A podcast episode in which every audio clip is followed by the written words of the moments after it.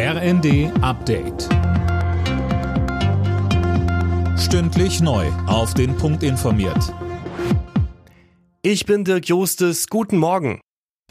Der Vermittlungsausschuss von Bundestag und Bundesrat hat den Kompromiss beim Bürgergeld gebilligt. Die Union hat unter anderem durchgesetzt, dass Bürgergeldbezieher deutlich weniger Geld auf der hohen Kante haben dürfen.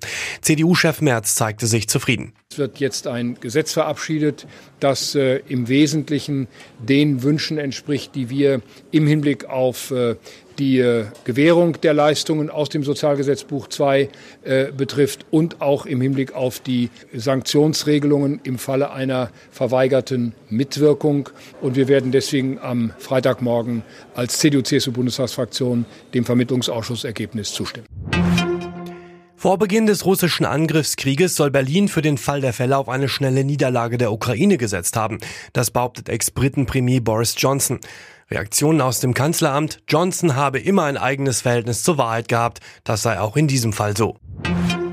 Die EU-Energieminister beraten heute über Maßnahmen gegen die hohen Strom- und Gaspreise. Im Gespräch sind gemeinsame Gaskäufe und schnellere Genehmigungsverfahren für Solaranlagen. Größter Streitpunkt ist ein Gaspreisdeckel im Großhandel. Auch Deutschland lehnt den ab. Das Vorgehen der FIFA in Sachen One Love Binde sorgt weiter für Empörung. Dänemark erwägt sogar die FIFA zu verlassen. Nach diesem inakzeptablen Vorgehen der FIFA, so Verbandschef Möller, müsse man zusammen mit den anderen nordischen Nationen eine Strategie entwickeln. Die Ergebnisse bei der Fußball-WM in Katar. Deutschland gegen Japan 1 zu 2, Belgien gegen Kanada 1 zu 0, Spanien gegen Costa Rica 7 zu 0 und Marokko gegen Kroatien 0 zu 0. Heute spielen Schweiz gegen Kamerun, Uruguay gegen Südkorea, Portugal gegen Ghana und Brasilien gegen Serbien. Alle Nachrichten auf rnd.de